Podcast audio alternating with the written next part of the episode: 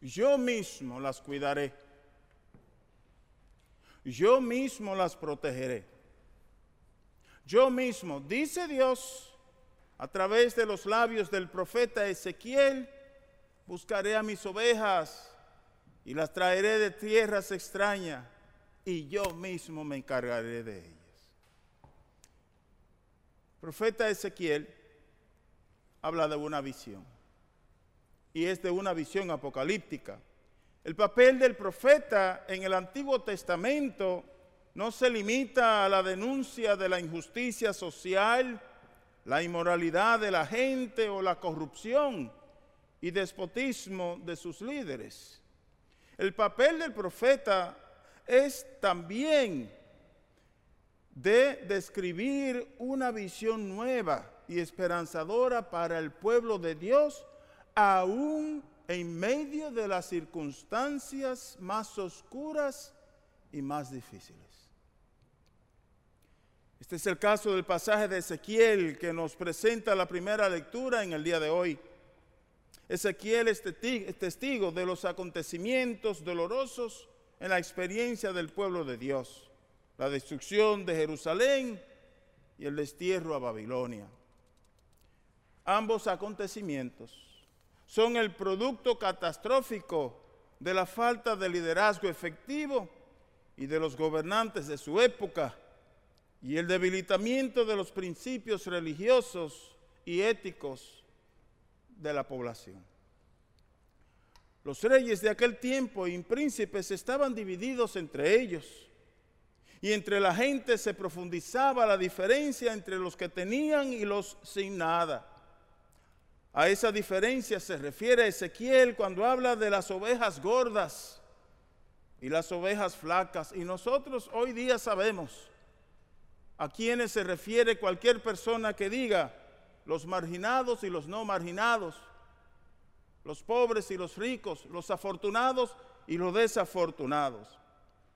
Realmente habla el profeta Ezequiel de ricos y pobres de forma metafórica, pero habla de la diferencia social de aquel tiempo. El profeta está describiendo una visión apocalíptica y a la vez escatológica, apocalíptica porque es parte de la visión del futuro, escatológica porque habla del final de los tiempos, cuando Dios viene a hacer el juicio a las naciones. El final de los tiempos, de lo que también habla el Evangelio que acabamos de leer, el que escuchamos hoy, que es la parte final del Evangelio de San Mateo en el capítulo 25, donde Jesús no nos cuenta una parábola, sino que nos hace y nos habla de la realidad de cómo será el juicio final.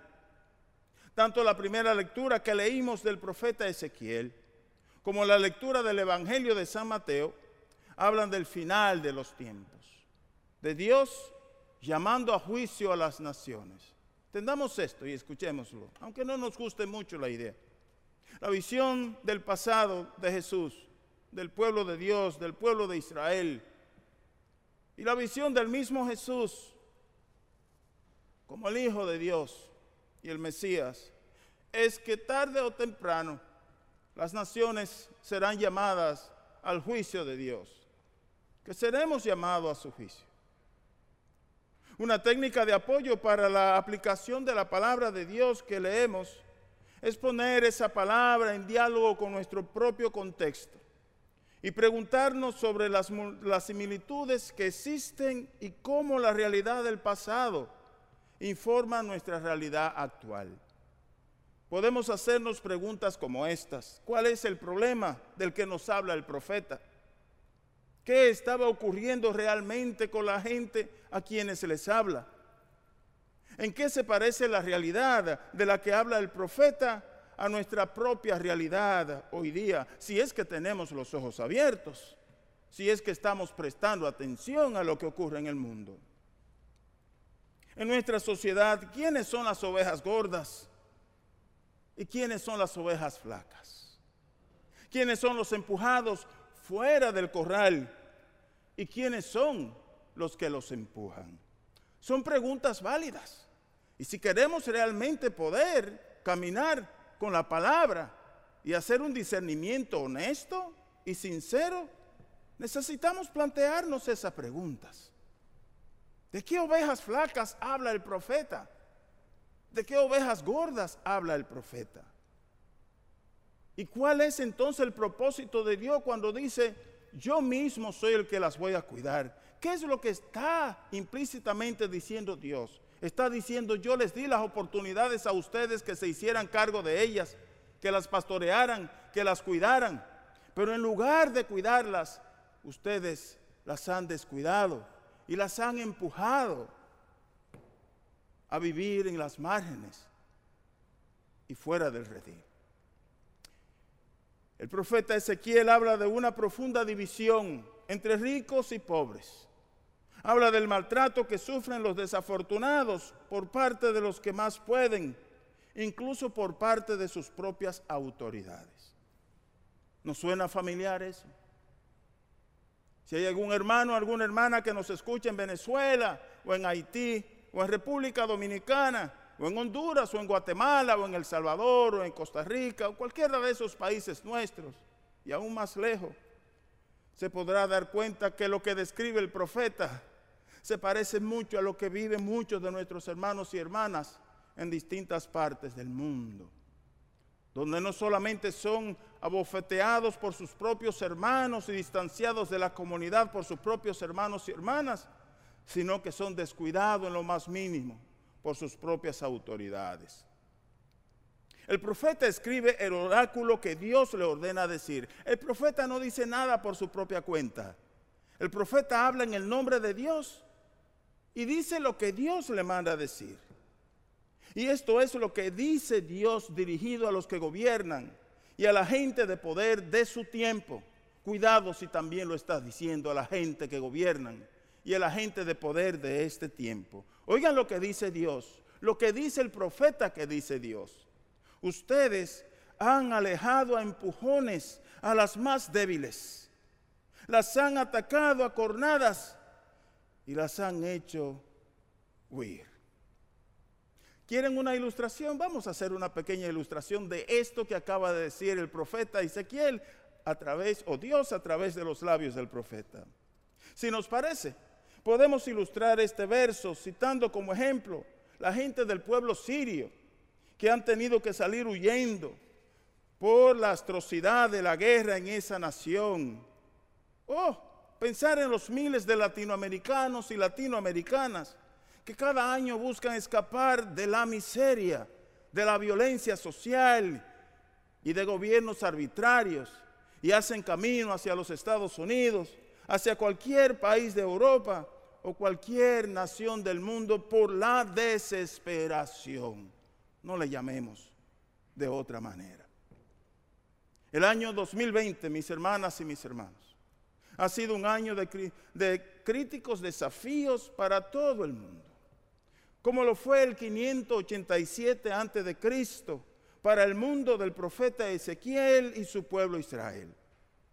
Los efectos de la pandemia del COVID en nuestro tiempo han afectado todos los aspectos de nuestra vida, la economía, la educación, el deporte, nuestra vida familiar y social, nuestros estilos de vida y nuestras prácticas religiosas, entre otros.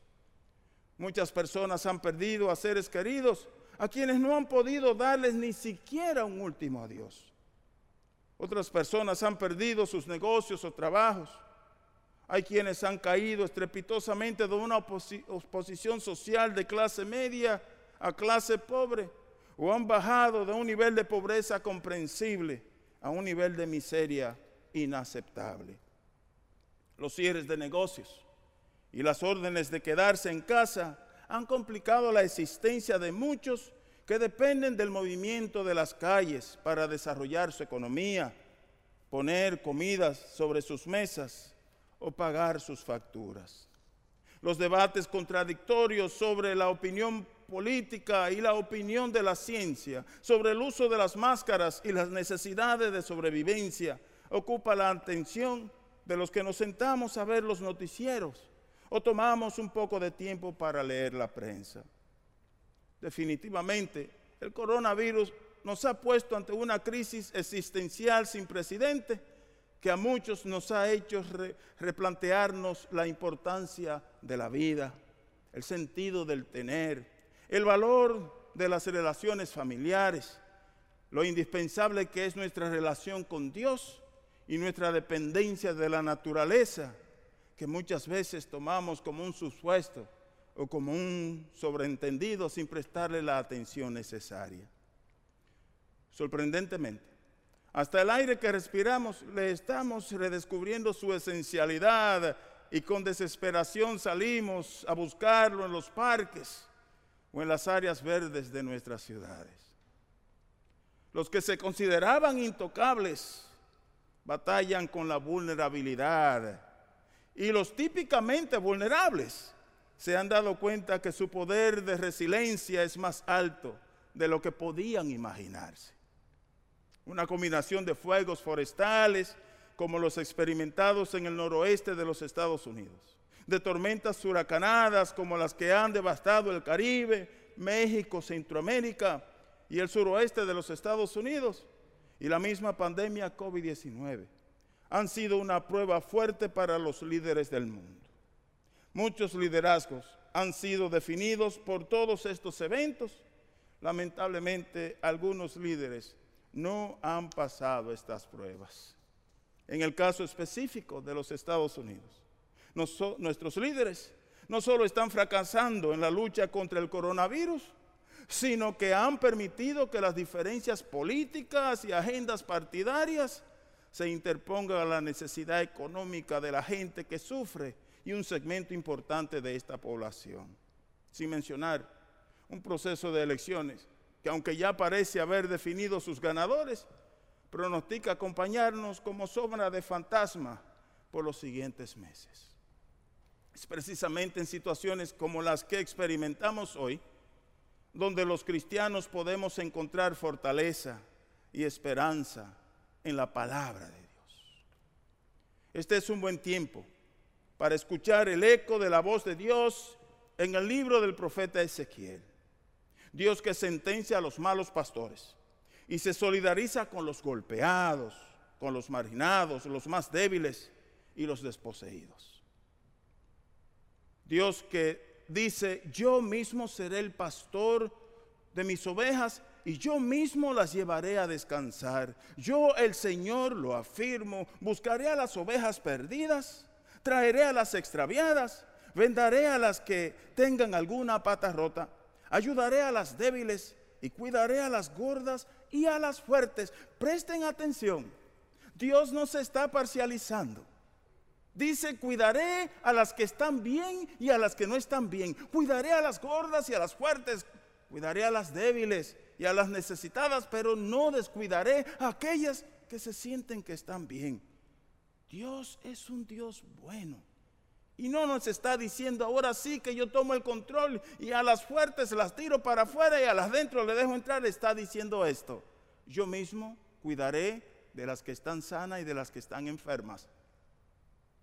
De las gordas y de las flacas. Y termina diciendo, yo las cuidaré como es debido. Imagínense ustedes esa palabra en nuestros oídos hoy día a ustedes, hermanas y hermanos que están lejos, ustedes que están aquí, Dios asegurándonos a nosotros que Él mismo, Él mismo vendrá a nuestro cuidado. Ante el fracaso de aquellos a quienes puso a dirigirnos y a protegernos, ante el fracaso de aquellos y aquellas pastores y pastoras a quienes dio la oportunidad de brillar por un buen servicio para todos, no solo para unos, Dios está diciendo, les di confianza. Y en lugar de aprovechar de esa confianza para hacer bien, ustedes la han utilizado para lucrarse, para acrecentar sus cuentas en los bancos, para aumentar su propia fama y sus propiedades, pero no cuidaron de aquellos a quienes yo más les encargue. Estas palabras que encontramos en el libro del profeta Ezequiel, nosotros podemos hacerlas realidad a nivel humano en que realísticamente nosotros podamos hacerlo. En este contexto nuestro, en nuestras familias, en nuestras comunidades. En este tiempo, no en aquel, en este tiempo, no en el que viene, en nuestro tiempo. Nosotros podemos hacer esta palabra realidad, abriendo un poco más los ojos, mirando a nuestro alrededor y mirar quién necesita de tu pastoreo y de mi pastoreo de una manera más especial. No tenemos que dejárselo todo a Dios, ¿verdad que no? Porque entonces no es parejo. No hay por qué dejárselo todo a Dios. Nosotros podemos hacer algo. Él dice, yo mismo lo voy a hacer, pero nosotros podemos ayudar. Nosotros podemos ser parte de esa visión nueva que describe el profeta, de un Dios soberano que anuncia su voluntad de liderar a su pueblo y caminar con su pueblo como su pastor. Es precisamente aquí donde encontramos la razón para la esperanza. Dios que no se queda en silencio ante el sufrimiento de nadie, y menos de su pueblo, y menos de los más pobres, de los más necesitados, de los más desventajados. Nosotros somos su pueblo. Nosotros somos sus ovejas. ¿Podemos nosotros ser entonces auxiliares de Dios en el pastoreo de su pueblo? Yo sé que algunos de ustedes estarán pensando dentro y dicen, claro que sí. Eso es lo que Dios desea. Además, es parte de nuestras promesas bautismales. ¿Cómo podemos nosotros ayudar a Dios a pastorear a un pueblo del cual también nosotros somos parte? Miremos al pasaje del Evangelio que leímos hace un momento de San Mateo. Jesús habla del juicio final y nos da las claves no solo para que adquiramos o consigamos un pedacito del reino de los cielos en ese juicio final, sino también para que seamos pastores efectivos en un mundo quebrantado por nuestras divisiones y egoísmos, indiferencias e intolerancias. Un mundo en el cual el racismo institucionalizado sigue costando vidas y definiendo el futuro de muchos.